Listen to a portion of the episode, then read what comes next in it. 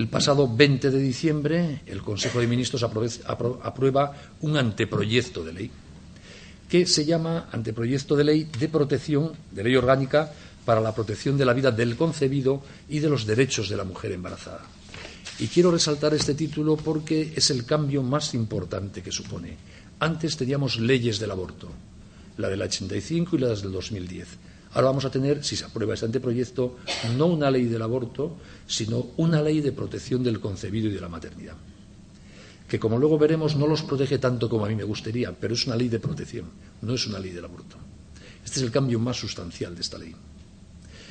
Tan sustancial que no tiene precedentes en los países acostumbrados al aborto.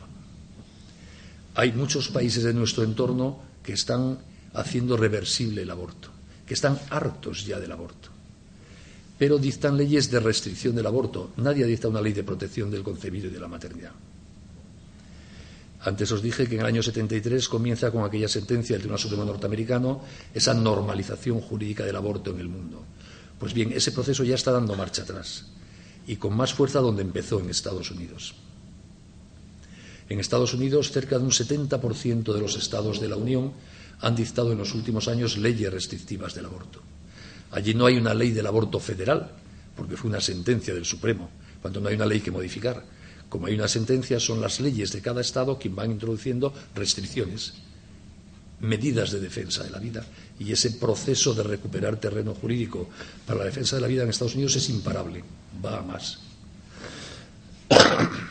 Aunque Estados Unidos tenga en este momento el gobierno más abortista de toda su historia, tiene la sociedad más provida de sus últimos 50 años y va a más claramente. Y no solo en Estados Unidos, en toda la América Latina hay un gran debate abierto. En algunos países se aprueban leyes del aborto y en otros se aprueban leyes de protección de la vida. Y algunos países como Costa Rica modifican su constitución para proteger la vida desde el momento de la concepción, para autoblindarse frente a una posible legalización del aborto y en el estado del Distrito Federal de México se aprueba una ley del aborto y para evitar el contagio 19 estados de la Unión Mexicana reforman sus constituciones para proteger la vida eh, desde el momento de la concepción.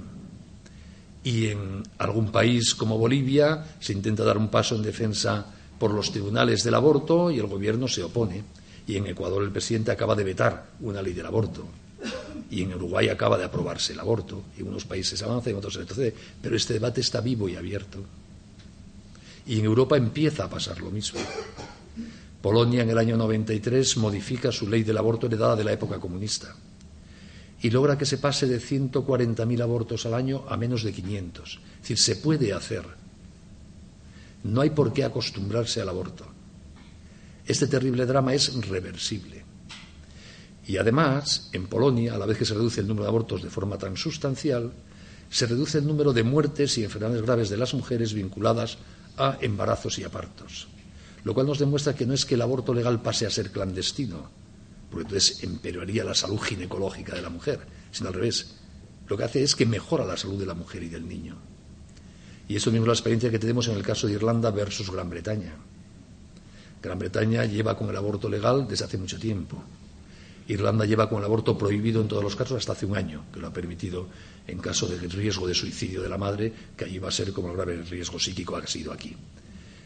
Pero con los argumentos habituales, en Irlanda debería haber mucho aborto clandestino y muchos problemas para la salud de la mujer. Pues al revés, durante todos los años en que Gran Bretaña permitía el aborto e Irlanda no, Irlanda ha tenido eh, tasas de mortalidad femenina asociadas en pareja de partos muy inferiores que Gran Bretaña todos los años. No es verdad lo que nos quieren transmitir los agoreros del abortismo de que prohibir o aprobar leyes restrictivas del aborto es enviar a las mujeres a la clandestinidad con una generación de nuevos problemas para su salud. No es verdad. Se puede acabar con el aborto o reducirlo sensiblemente. Ese derrotismo intelectual de pensar que la cifra de abortos va a ser siempre la misma y que la única opción es o hacerlos legales o enviar a las cloacas a de las mujeres es mentira, es demagogia. La batalla de la vida se puede dar con eficacia, no al 100%, siempre habrá abortos, como siempre habrá violaciones y robos y asesinatos, me temo. Pero claro que podemos reducir sustancialmente el número de abortos.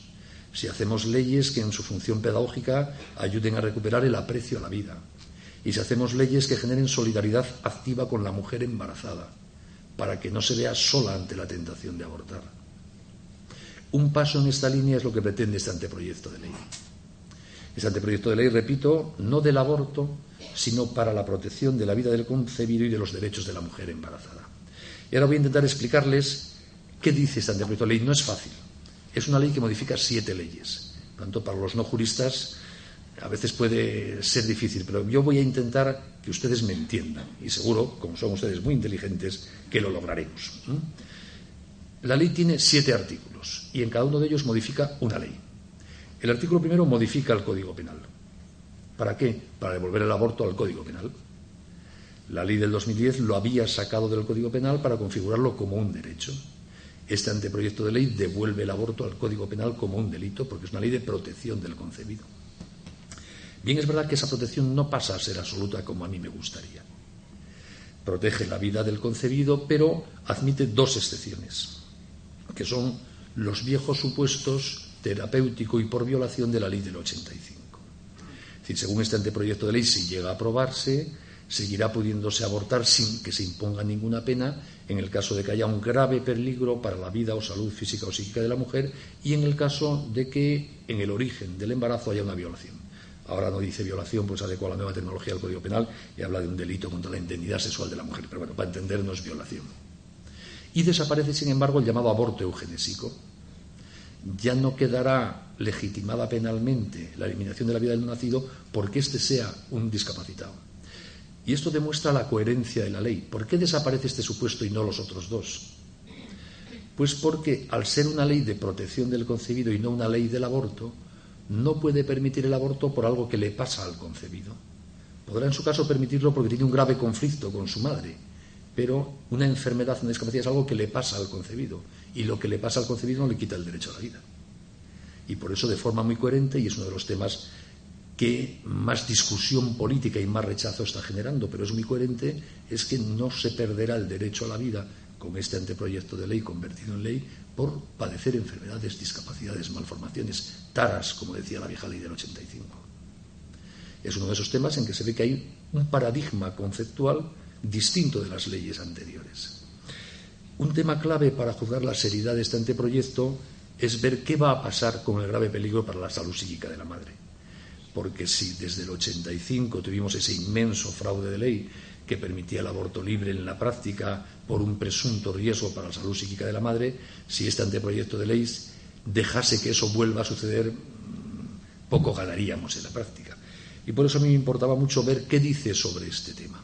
Por una parte, mantiene que no será punible el aborto también cuando hay un grave riesgo para la salud psíquica. ¿Por qué no lo suprime? Porque eso lo estableció el Tribunal Constitucional de la sentencia del 85. La ley del 83 no precisaba la salud psíquica y el Tribunal Constitucional obligó a precisarla. Cosa lógica, por otra parte, porque la salud psíquica es tan, es tan salud como la física, si nos lo tomamos en serio. Pero establece una serie de medidas que no estaban ni en la ley del 85 ni en la ley del 2010 para intentar que nos tomemos en serio este supuesto. Medidas discutibles, como todas las medidas jurídicas, pero yo creo que son bastante serias. La primera de ellas es que ese grave riesgo para la salud de la mujer deberán dictaminarla dos médicos no uno como la ley del 85, y, esto es importante, de la especialidad correspondiente a la patología que padezca la mujer. Es decir, si la mujer tiene un grave problema de corazón, deberá ser un experto en corazón el que lo diga, no un psicólogo.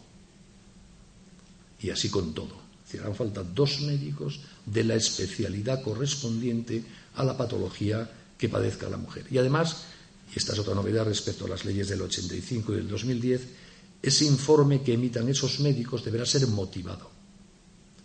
Con las leyes anteriores los informes eran de dos líneas, los hemos visto muchas veces en los procedimientos penales. Doña, puntos suspensivos, padece un grave problema para la salud psíquica, firmado doctor Pérez. Ahora tendrán que hacer un informe motivado, con referencia a su historia clínica. Es decir, un informe controlable, por lo menos a posteriori, en su seriedad.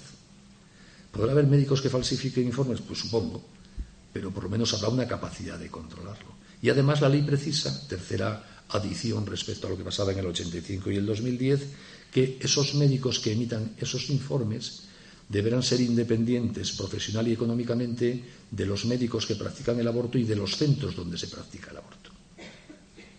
En las clínicas privadas del aborto, habitualmente los médicos que emitían el dictamen de grave peligro para la salud psíquica de la madre eran psicólogos a sueldo, trabajadores de la propia clínica. Ahora se pide una independencia. A mí me parece que esto es un paso importante, aunque no suficiente.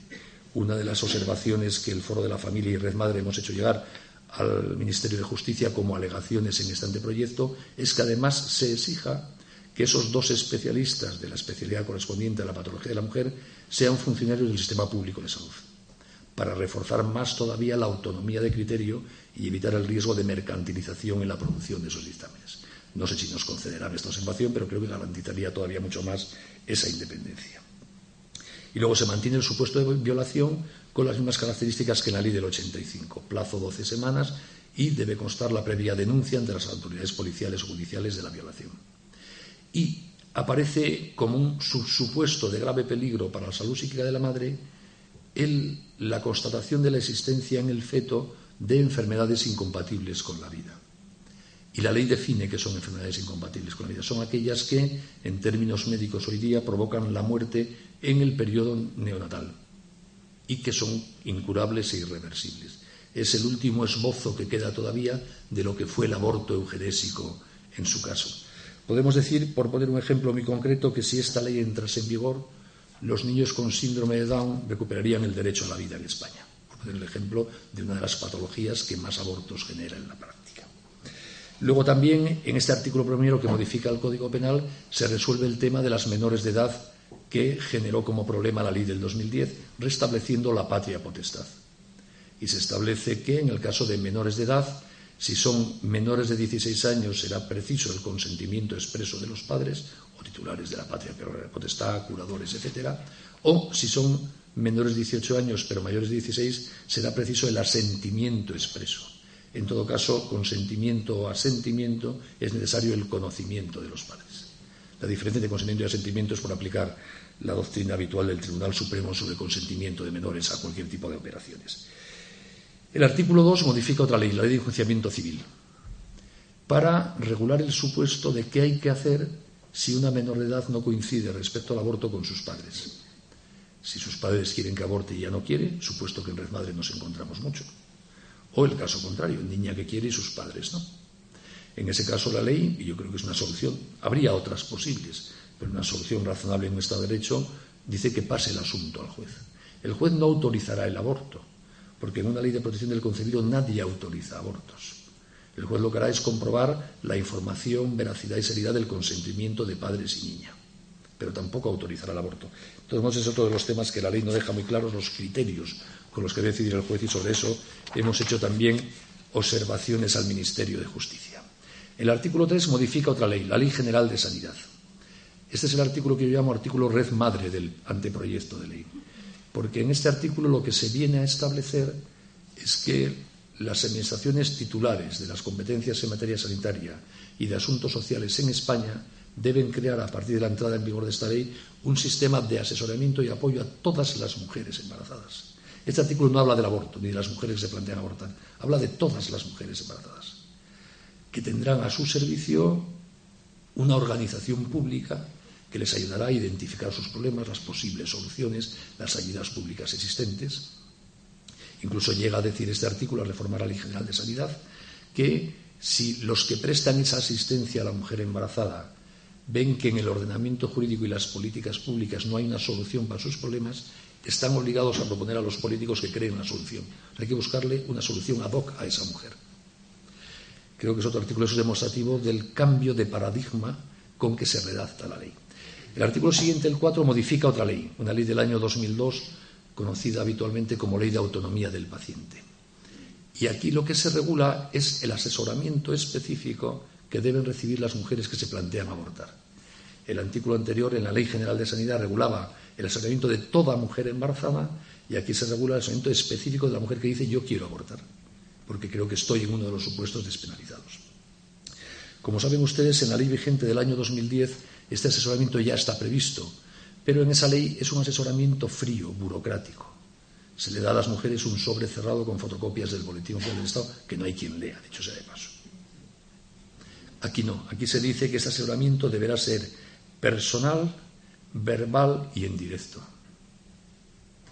y que deberá ser prestado por funcionarios de los servicios sociales y sanitarios, no por las clínicas que practican aborto. Y se dice expresamente que la finalidad de este asesoramiento será la protección de la vida de la mujer y del no nacido. No es un asesoramiento indiferente, es un asesoramiento comprometido con la vida, aunque se sepa que al final la mujer puede abortar a lo mejor. Pero el compromiso del Estado que impone a las administraciones públicas la ley en ese ámbito de asesoramiento es que asesoren para que no se aborte otra demostración de cómo cambia el paradigma en la regulación de un mismo trámite en las leyes anteriores que eran del aborto y en ese anteproyecto de ley que es de protección de la vida del concepto. Tanto en el anterior artículo al regular el asesoramiento general como en este al regular el asesoramiento de la mujer que se plantea abortar aparece por primera vez tímidamente en la legislación española en la materia el padre de la criatura. Porque en los dos artículos se dice que si la mujer no se opone expresamente, el progenitor podrá participar en ese trámite de asesoramiento. Hasta ahora los varones éramos excluidos, no podíamos ni opinar. Ahora aparecemos así como de rondón. Seguimos sin poder opinar sobre el aborto, porque además eso lo vetó el Tribunal Constitucional en el año 85, pero por lo menos podremos estar en el proceso este de asesoramiento.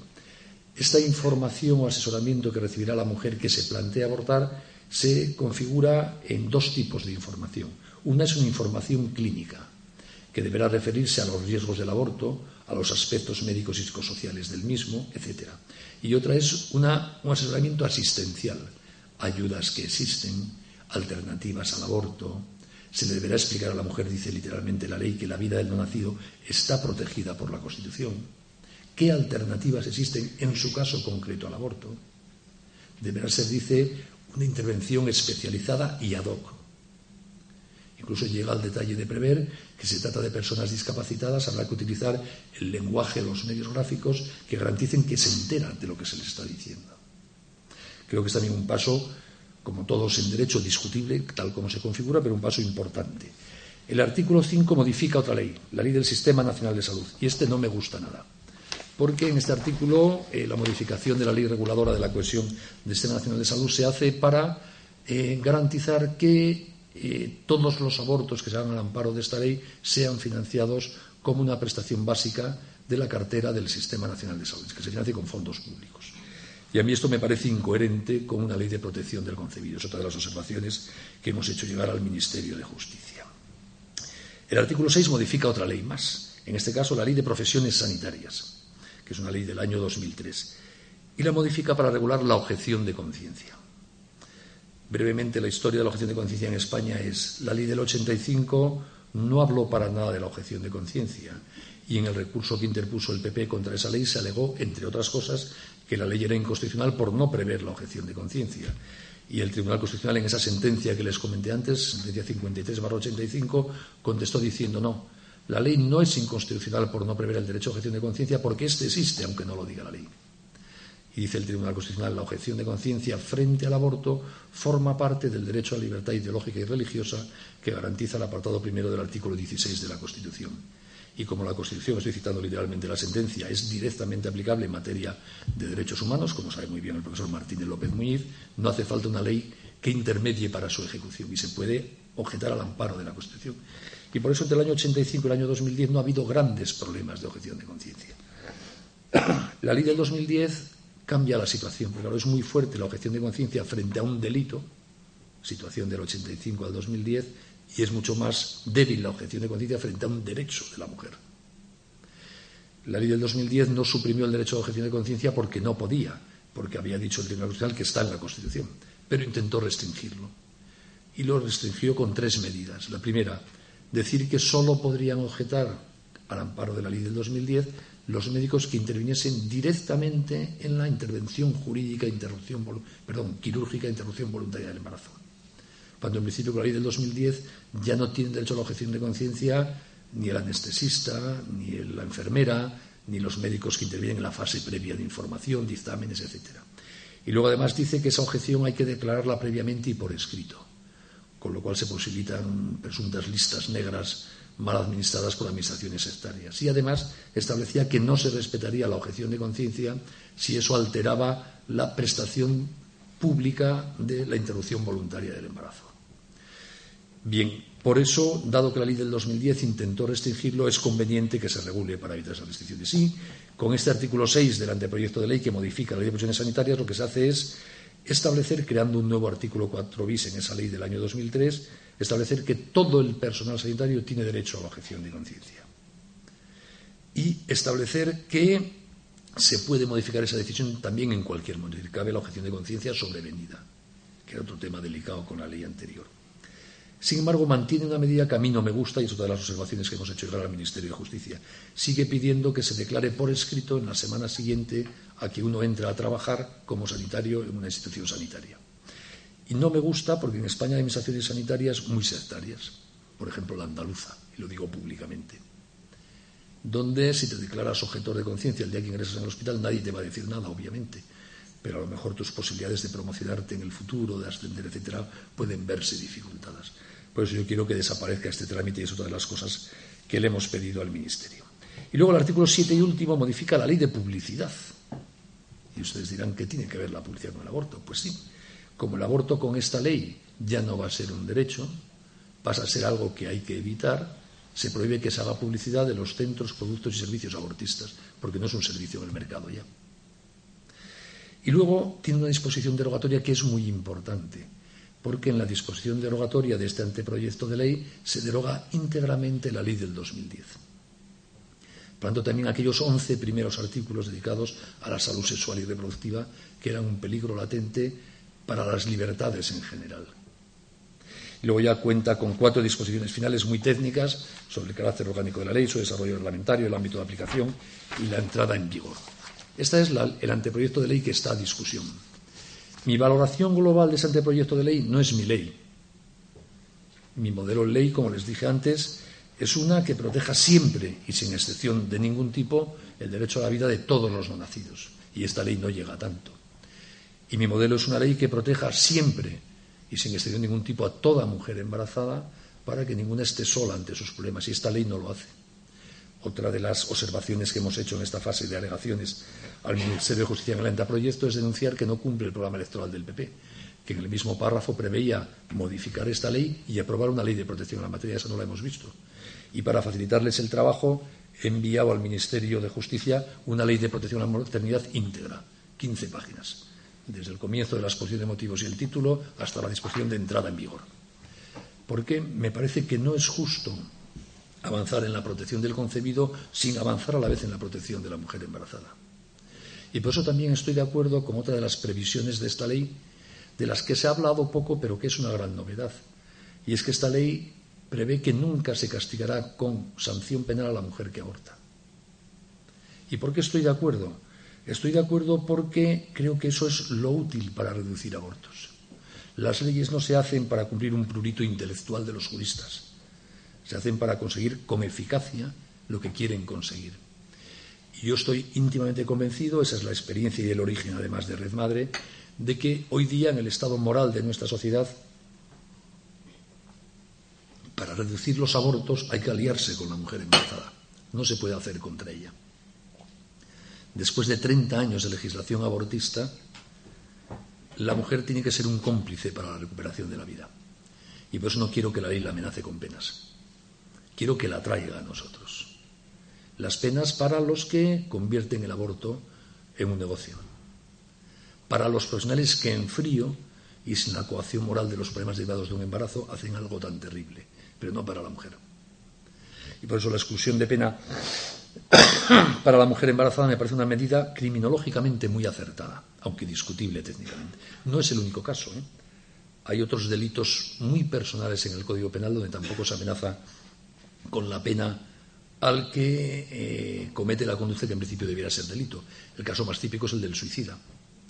El suicidio es algo ilícito en España y por eso quien induce a auxiliar un suicidio comete un delito, pero el suicida no comete ningún delito. ¿Por qué? Porque si a un suicida le amenazas además con la cárcel, si no lo logra, estás invitándole a que lo haga bien, que acabe. Entonces, por razones criminológicas parece razonable que al suicida no le amenacemos con la cárcel. No es lo mismo, pero la razón de fondo un poco es la misma. Y también sucede lo mismo con ciertos tráficos de drogas. No es delito la tenencia para el consumo, sino para el tráfico. Porque amenazar con meter en la cárcel al pequeño consumidor enganchado no ayuda nada, pobrecillo. o con el tema de la prostitución el proselitismo. Es decir, que esto que se va a hacer con la mujer y el aborto, aunque en cosas distintas, pero también tiene sus precedentes en la técnica penal, no es una novedad absoluta. Bien, como les decía, no es mi ley, no es mi modelo, no es la ley que yo quiero para mi país, pero evidentemente es un paso adelante hacia mi modelo brutal, comparando con la situación actual, con la ley del 2010. Y por eso yo estoy apoyando esta reforma. Que me gustaría que fuese otra más audaz, por supuesto, pero es la que me han propuesto. Y yo creo que cuando alguien da un paso en la buena dirección hay que aplaudirle, no censurarle. Pues lo mismo que hago con mis hijos. Si un día por casualidad ordenan algo en su habitación, ese día no voy a decirles que son mala gente. Ese día les animaré, qué bien, tío. Ya les reñiré el resto del día, que es cuando no ordenan, el resto de los días del año, que es cuando no ordenan nada. ¿no? Pues con los políticos se hay que hacer lo mismo. Si un día tienen la valentía de intentar dar un paso que uno puede juzgar insuficiente en la buena dirección, ese día hay que aplaudirles y hay que animarles. Es más, yo les diría, sería terrible que no llegue a aprobarse este anteproyecto de ley. Si no llega a aprobarse, no se reproducirá el debate sobre el derecho a la vida en 40 o 50 años en la democracia española. Aunque el PP ganase con mayoría absoluta las próximas cinco legislaturas. Por eso, en mi opinión, los que defendemos la vida, y doy por supuesto que ustedes están en este grupo y si no anímense porque merece la pena, tenemos que ayudar a que se apruebe esta ley. No porque sea nuestra ley, porque nos guste, porque sea nuestro modelo, sino porque es un gran paso adelante y puede ser el primer paso. La primera ley seria de superación de la esclavitud en la antigua Roma, ¿saben ustedes cuál fue? La que impidió matar a los esclavos, pero no suprimió la esclavitud. Con una cierta mentalidad fundamentalista uno debiera criticar esa ley, porque no suprime la esclavitud, pero joder, dice que no se les mate. Bendito sea esa prohibición, ¿no? Luego nos costó 19 siglos más llegar a suprimir la esclavitud, pero ya ese primer paso merece la pena. Pues aquí nos pasa un poco lo mismo. Yo creo que un paso en la buena dirección hay que animarlo, dejando constancia de que no es suficiente, de que habrá que dar más. Y de hecho, si esta ley se aprueba, yo al día siguiente empezaría a trabajar para que se modifique. Y sea sustituida por otra ley que proteja más la vida y la, y la maternidad, pero creo que hay que hacer que este paso se dé ayudar a ello. ¿Y cómo se ayuda a ello? Reforzando la percepción pública de que en la sociedad española a muchos este tema nos importa. ¿Por qué hay este debate hoy en España y no en otro país europeo? En los países de nuestro entorno del aborto ni se habla. Ahora en Francia se están empezando a animar un poco. Pero en las campañas electorales el tema del aborto no aparece ni en Gran Bretaña, ni en Alemania, ni en Italia. ¿Por qué sí? En España, por tres cosas que nos van a convertir en la punta de lanza de la recuperación de la cultura de la vida en toda Europa. Primera circunstancia singular de España. Aquí somos muchos los que a partir del 85 nos negamos a acostumbrarnos al aborto. En otras sociedades de nuestro entorno, aprobada la ley, banalización, acostumbramiento mirar para otro lado, ni hablar del tema. Aquí sí. Aquí seguimos hablando de ese tema siempre. Aquí en las campañas electorales el aborto está presente. Aquí han aparecido iniciativas singulares y pioneras en el mundo de lucha contra el aborto como es Red Madre, vía solidaridad con las mujeres expresión de una parte importante de la sociedad española, digan lo que digan las leyes, no se acostumbra al aborto. Y aquí ha habido siempre políticos, y resalto en ese momento a los del PP porque son los que ahora gobiernan, que han sabido mantener su compromiso con la defensa de la vida. Muchas veces incomprendidos por la sociedad y incomprendidos en su propio partido, pero que han seguido defendiendo la vida. Y porque en España hay mucha gente que no se ha acostumbrado al aborto, porque aquí hemos seguido hablando del derecho a la vida, porque aquí siempre ha habido asociaciones vida activas, porque aquí hemos generado esta solidaridad en defensa de la vida con la mujer embarazada, cuando, segunda circunstancia a la que me quería referir, en el año 2009 se plantea el debate público sobre la ley que luego fue la ley del 2010, una gran parte de la sociedad española se rebeló, salimos a las calles, protestamos, reivindicamos el derecho a la vida. Yo siempre recordaré con profunda emoción aquella manifestación del 17 de octubre del 2009 en las calles de Madrid, donde estábamos un millón y medio de personas. Y donde yo al final pronuncié un discurso en nombre de ese millón y medio y dije que todos los que estábamos allí nos comprometíamos a, una vez que volviésemos a nuestras casas, seguir hablando de la defensa de la vida. Dije que aquella manifestación no acababa allí, seguía con defensa de la vida, solidaridad con la mujer embarazada. ¿Y qué pasó? Que el PP tomó nota tomó nota de que una parte importante de la sociedad española este tema le preocupa e incorporó a su programa electoral la reforma de la ley y por eso hoy se está reformando. Es decir, se puede hacer.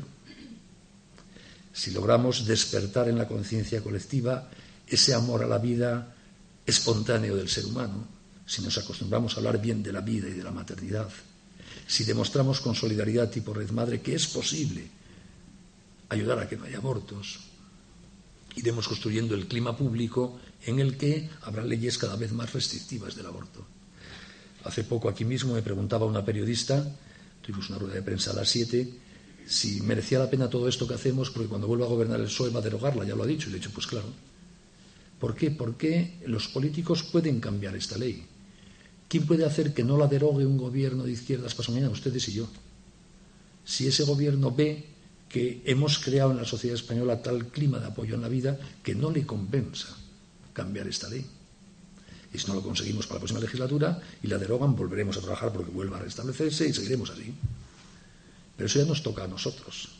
Hacer que la sociedad española sea una sociedad comprometida con la vida, que los políticos vean que se juegan mucho de comprometerse con la vida. No es labor nuestra, no de los políticos. Es el poder de los sin poder.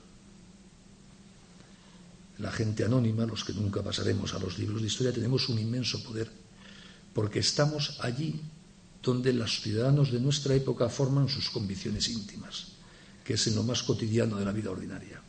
La gente no forma sus convicciones viendo un debate en la sexta. Ahí como mucho las ratifica o las excluye. Las convicciones se forman en la convivencia, en el hogar, en la escuela, en la pandilla. Ahí es donde aprendemos a amar la vida o no, a respetar la sexualidad o no. Y ahí estamos nosotros, no están los políticos. Por lo tanto, a mí me gustaría que aprovechemos todos los que decimos que amamos la vida, que en España se va a hablar, se está hablando mucho de la vida a propósito de la tramitación de esta ley y pase en su caso lo que pase con esta ley para recrear cultura de la vida a nuestro alrededor. Y eso se puede hacer al menos, todos podemos hacerlo al menos, ejerciendo tres dimensiones de nuestra responsabilidad. Luego, además, si uno es político, jurista, profesor de universidad o madre de familia, puede hacer más cosas. Pero todos, por el mero hecho de estar aquí, en España, en 2014, podemos hacer tres, por lo menos tres cosas que son de inmensa relevancia para que triunfe la cultura de la vida o no en el corto plazo. La primera que podemos hacer es hablar bien de la vida. El poder de hablar es el poder más importante que tenemos los seres humanos. Es un poder revolucionario porque cada vez que hablamos nos metemos en el interior de la cabeza y el corazón de quien nos escucha. Y nos metemos con capacidad de reformatear lo que hay en esa cabeza y ese corazón. Si usamos ese poder para hablar bien de las cosas buenas, estamos haciendo buenos a los que nos escuchan. Yo ese es un poder que estoy ejerciendo ahora con ustedes y soy muy consciente. Yo les hablo, les miro, me meto dentro de ustedes e intento suscitar en ustedes las pasiones que creo que merecen la pena por la vida, la maternidad, y ese es un poder que tienen ustedes con todos aquellos con los que hablan todos los días, que son muchísimos. Hablen bien ustedes de la vida, de la maternidad, de la sexualidad, de la responsabilidad, de la lealtad. Y para usar bien este poder, además, hay que formarse bien, porque el poder de la palabra tiene más eficacia si lo usamos para dar una razón razonada de nuestras propias convicciones. No basta con decir esto es así porque lo digo yo, porque lo dice el Papa hay que razonarlo. Y para razonar las cosas hay que estudiarlas, hay que pensarlas, hay que formarse. Hay que dedicar un poco de tiempo a tener criterios sobre las cosas, sobre el aborto, sobre la vida, sobre la objeción de conciencia, sobre los médicos, sobre las mujeres que abortan. Hay que conocer un poco esta historia que les he contado. Porque de esto se va a hablar a su alrededor estos días, estos meses. Y si ustedes no se forman, no podrán colocar con eficacia su mensaje. Deben conocer ustedes los tópicos abortistas, que siempre son los mismos, viejos y desgastados. Pero que ustedes no los conocen, a lo mejor no saben desmontárselos cuando se los digan. Y las españolas van a ir a abortar a Londres, y las ricas son las únicas que podrán hacerlo. Aprendan a contestar esas cosas. Está todo escrito. En la página web del foro pueden encontrar ustedes un documento que he escrito hace poco que se llama Diez tópicos abortistas, cómo refutarlos que son los diez siempre, los salen en todas las tertulias en tensión y en todos los debates en el Congreso de los Diputados, y que son los que les dirán a ustedes sus amigas tomando un café mañana. Pues aprendan a pensar sobre eso, a refutarlo. Por lo tanto, primera órbita de responsabilidad, prepararse bien para hablar bien de la vida y de la maternidad. Segunda óptica de responsabilidad. Sentirnos responsables personalmente de los embarazos problemáticos que se produzcan a nuestro alrededor. No abortan mujeres desconocidas de ciudades que no están en los mapas de Google. Abortan nuestras hijas y las compañeras de cole de universidad de nuestras hijas y nuestras vecinas y los de la pandilla de nuestros hijos. Y por lo tanto, si nosotros nos sentimos responsables de la vida, cuando vemos a nuestro alrededor o tenemos noticia de un embarazo mínimamente problemático, porque es muy joven y cómo va a tener un niño, porque es muy mayor y cómo va a tenerlo, porque tiene trabajo y cree que lo puede perder o no lo tiene y cómo va a tener así un niño, porque no tiene pareja y cómo va a ser madre soltera porque la tiene y la amenaza que si no aborta abandonarla. Tenemos que acercarnos a esa mujer embarazada y decirle en primer lugar enhorabuena, casi todo el mundo le dará el pésame, nosotros le diremos enhorabuena. Y luego le diremos, ¿tienes algún problema? ¿Te puedo ayudar en algo? Eso es red madre. Debemos ser todos red madre. Y si no sabemos cómo hacer, llamemos a red madre, que hay expertas. ¿Mm? Pero no dejemos sola a ninguna mujer embarazada. Porque en la sociedad actual, toda mujer embarazada en situación problemática se va a plantear o le van a plantear el aborto. Esto no es un juicio negativo de intenciones, esto es así. Cuando nosotros debemos estar al lado para plantearle la vida para decirle tus problemas son mis problemas, vamos juntos a afrontarlos, no estás sola, que es el lema de Red Madre, nunca estarás sola. Y la tercera esfera de responsabilidad que está al alcance de todo el mundo es asociarse con los que piensan como nosotros para ser más eficaces en la expresión pública de nuestra forma de pensar. Uno solo llega a pocos, dos juntos llegan a más, tres llegan a más, un millón llegamos a muchos más para hacernos presentes ante la opinión pública con la mediación de los medios de comunicación y en consecuencia para llegar a los políticos, a veces tenemos que juntarnos. Para eso nos manifestamos a veces. Cuando el Foro de la Familia convoca manifestaciones, no es para cambiar gobiernos que no se cambian con manifestaciones, es para que se nos vea. Si nos reunimos un millón de personas en Madrid y decimos sí a la vida, se enteran los 48 millones de españoles. Es un grito que nadie puede dejar de oír. Por eso de vez en cuando hay que hacer cosas juntos para que se nos vea. En concreto, el próximo fin de semana del 22-23 de marzo va a haber manifestaciones en defensa de la materia de la vida en toda España. Una grande en Madrid, a las 12 de la mañana del domingo 23, desde la Plaza de Cibeles hasta la Puerta del Sol. Y luego quiero que haya al menos en las 50 capitales de provincia de España, para que todos nuestros políticos se enteren también aquí en Valladolid de que aquí hay muchos ciudadanos electores que les importa esto. Por eso nos convocamos a todos a Madrid. Nos interesa que se os oiga en Santiago y en Toledo y en las Palmas de Gran Canaria y en Valladolid, para que se enteren también los de aquí. Os animaría a estar presentes. Son cosas molestas, hay que fastidiar un fin de semana. Y a lo mejor llueve y hace frío, pero la causa merece la pena. Todos tenemos que sentirnos responsables de nuestra sociedad y de su futuro. Es muy fácil encerrarse en casa y decir que los políticos son todos muy malos. Lo que hay que hacer es salir a defender nuestras ideas. Yo les animaría a convertirse en esta tierra en agentes activos de la defensa de la vida y de la maternidad.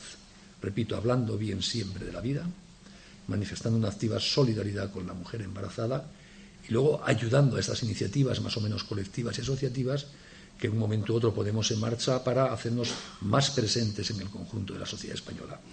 Y les digo para concluir que todo el mundo está pendiente de este debate en España. Eh, nunca en el foro de la familia, en nuestra pequeña oficina en Madrid, hemos recibido tantas visitas de tantos medios de comunicación, de tantos países del mundo, como estas últimas semanas. Todo el mundo se está planteando qué pasa en España. ¿Es posible acabar con el aborto? Algunos se lo preguntan con miedo. Esto es reversible, terrible. Otros con ilusión se puede hacer. Hace poco le he enviado a un diputado socialista italiano que me lo ha pedido en el anteproyecto de ley de España porque quiere ver cómo lo puede presentar en Italia, lo mismo. hay gente que está diciendo, ah, se puede hacer, hagámoslo. Por tanto, es muy importante que este debate lo ganemos para demostrar a nuestro entorno, España influye mucho en América Latina, influye mucho en la Unión Europea, que esto se puede hacer. Y repito, los políticos, el gobierno, los parlamentarios tienen una parte importante en esta historia, pero todos y cada uno de nosotros tenemos una responsabilidad más importante todavía. Muchas gracias.